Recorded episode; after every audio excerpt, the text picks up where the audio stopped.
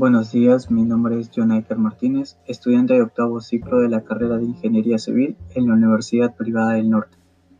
Hoy hablaré sobre los Objetivos de Desarrollo Sostenible o por sus siglas ODS, específicamente el objetivo número 13, Acción por el Clima, el cual consta en adoptar medidas urgentes para combatir el cambio climático y sus efectos, recalcar que la información a presentar tiene como fuente la página de las Naciones Unidas.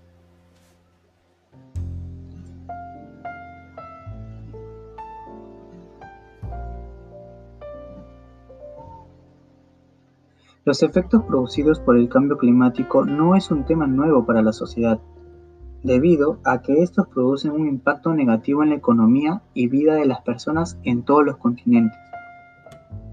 Las personas son conscientes de las consecuencias del cambio climático, como son el aumento del nivel del mar, el hecho que los eventos climáticos son cada vez más extremos y las emisiones del gas de efecto invernadero están ahora en los niveles más altos de la historia.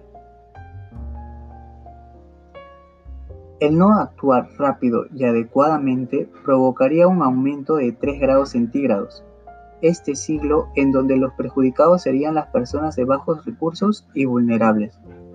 En la actualidad, se cuenta con soluciones variables que ayudaría a contrarrestar los efectos producidos por el cambio climático. Una de las más conocidas es la energía renovable.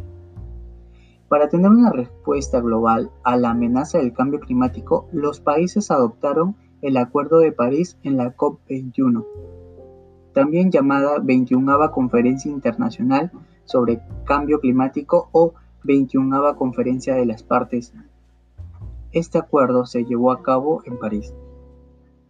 Este acuerdo entró en vigor en noviembre del 2016, en donde se acordó trabajar para limitar el aumento de la temperatura global a menos de 2 grados centígrados. El Acuerdo de París es esencial para lograr alcanzar los objetivos de desarrollo sostenible y proporciona una hoja de ruta para acciones climáticas que reducirán las emisiones y crearán resiliencia climática que el mundo necesita. A abril del 2018, 175 partes han ratificado el Acuerdo de París y 10 países en desarrollo presentaron la primera versión de sus planes nacionales de adaptación para responder al cambio climático. Gracias al Grupo Intergubernamental de Expertos sobre el Cambio Climático sabemos lo siguiente. Entre 1880 y 2012, la temperatura media mundial aumentó 0.85 grados centígrados. Los océanos se han calentado, la cantidad de nieve y de hielo ha disminuido y ha subido el nivel del mar. Esto se dio entre 1901 y 2010 debido a que el nivel medio del mar aumentó 19 centímetros. También sabemos que dada la actual concentración y las continuas emisiones de gases de efecto invernadero, es probable que a finales del siglo el incremento de la temperatura mundial supere los 1.5 grados centígrados en comparación con el periodo comprendido entre 1850 y 1900. Para esto, el objetivo número 13 tiene como metas fortalecer la resiliencia y la capacidad de adaptación a los riesgos relacionados con el clima y los desastres naturales en todos los países. Incorporar medidas relativas al cambio climático en las políticas, estrategias y planes nacionales. Mejorar la educación, sensibilización y la capacidad humana e institucional respecto a la mitigación del cambio climático, la adaptación a él, la reducción de sus efectos y la alerta temprana.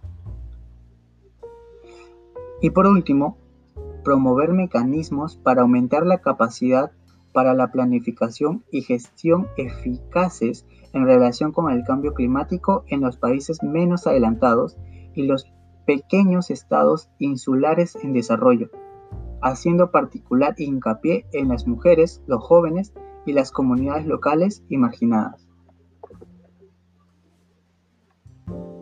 En conclusión, el Acuerdo de París y todas las naciones pertenecientes en esta buscan el desarrollo de diversos planes sostenibles en el tiempo para poder contrarrestar las consecuencias del efecto invernadero.